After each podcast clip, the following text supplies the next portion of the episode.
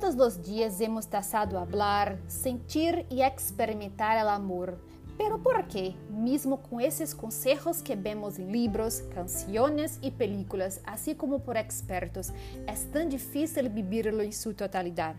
Me chamo Flávia Correa e hoje, em um pouquinho de tudo, vamos falar sobre essa sensação, o amor e seus desafios.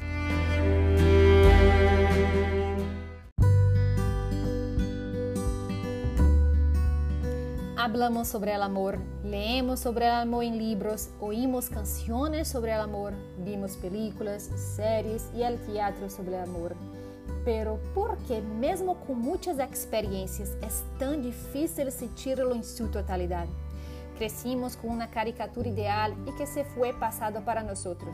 Aquele amor com muitos critérios que se parece com as películas de Hollywood, que sofre, pero no final felizes no siempre las mejores historias de amor terminan en final felices. Algunas terminan en lágrimas porque hay una fina línea entre la euforia y la desesperación, la risa y la lágrima, la expectativa y la decepción, la felicidad y la desgracia.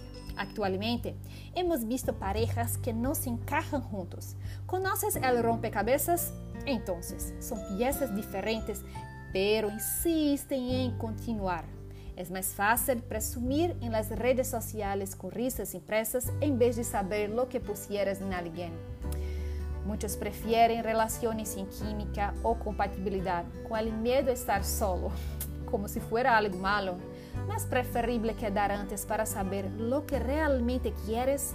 Me dou conta de que há uma falta de responsabilidade afetiva em las relações atuais generando um número significativo de pessoas que se cierran como conchas por amor depois de uma decepção.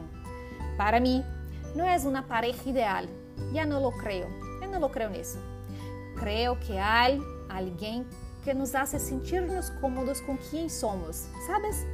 Sem criar um personagem para complacer, sino vestir-se contigo mesmo. Para mim, esta é a verdadeira prova do amor te sientes bem contigo mesmo, quem eres e a outra pessoa que te aceita assim. Creio que há para cada de essas pessoas. Creio que se trata de calibrar o GPS, pero existe e existende neste mundo de medios. Termino este podcast e te aconselharei o seguinte: não busques amor, ele que te conhece. E que significa isso? Quiere-te primeiro, abraça tus qualidades e defeitos também quando nos amamos uns a outros, sem dúvida sabemos que não necessitas delegar tu felicidade a outra, pero puedes multiplicarla com la que elegiste para caminhar.